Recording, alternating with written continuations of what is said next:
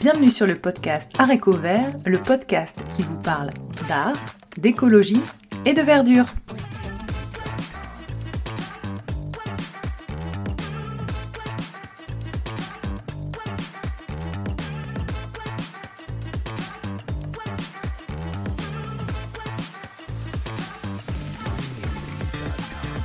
Trois, deux, un. Salut les poussins Dans l'épisode précédent, nous avons vu que les plantes peuvent donner de la couleur. C'est leur pouvoir tinctorial. Nous avons vu qu'on peut teindre également avec les champignons et les lichens. Le goûter des reines. Et maintenant que tu connais le métier de teinturier, c'est la personne qui se charge de mettre de la couleur sur les fibres ou les tissus. La couleur naturelle, ça marche que sur les tissus? Non, tu as raison de préciser. On peut teindre des peaux, comme le cuir, des os, des plumes, du bois. Pour que la couleur naturelle fonctionne, enfin prenne si tu préfères, il faut des fibres naturelles. On les a vues dans l'épisode précédent. Elles sont soit d'origine animale, comme la laine, la soie, ou d'origine végétale, comme le lin, le chanvre, l'arami, le coton. Moi, t'es sûr que tu pourrais avoir toutes les couleurs? Oui, sauf les fluos. Tu veux dire le rouge de Ladybug Oui, on peut avoir le rouge avec la garance. La garance, c'est une racine qui donne de beaux rouges solides.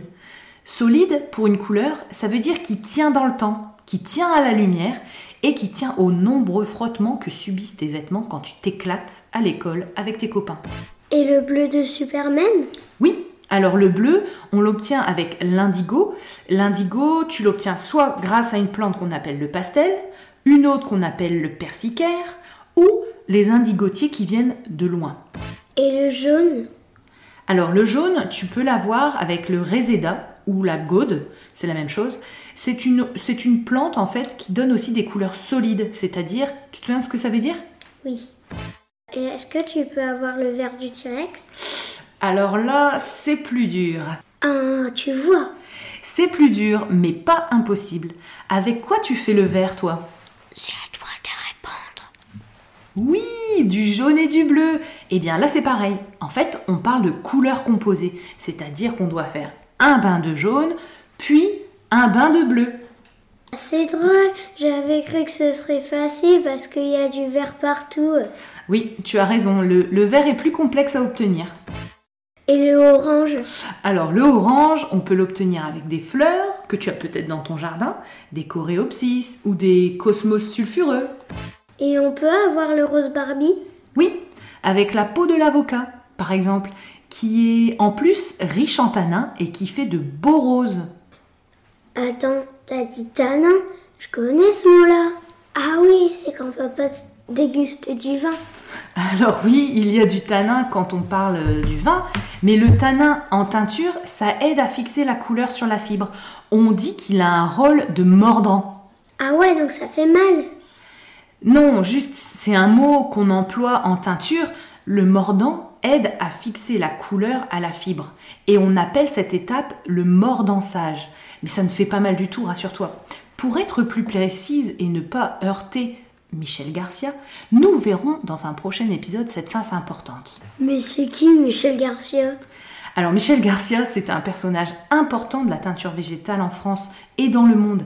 Il a aidé à découvrir des méthodes de teinture moins polluantes et à rendre les procédés, c'est-à-dire les façons de faire, beaucoup plus simples. Hein? Oui, c'est une star de la teinture si tu préfères, euh, le Johnny Hallyday de la musique. Euh, moi ça me parle pas. Euh, c'est le Chase de Pat Patrouille ou le Pikachu des Pokémon. Et c'est le seul? Oh non, il y en a plein d'autres. On, on les verra dans les prochains épisodes. Et, mais tu m'as pas parlé des- du violet des licornes. Ah oui, euh, c'est vrai, le violet, on n'en a pas parlé, mais tu peux quand même l'obtenir avec par exemple l'orcanette. L'orcanette, c'est une racine. Ou tu peux également avoir du violet avec le bois de Campèche. Le bois de Campèche, c'est un bois exotique. A-t-on oublié des couleurs? C'est à toi de répondre. Ça y est, j'ai trouvé comment je pouvais te piéger.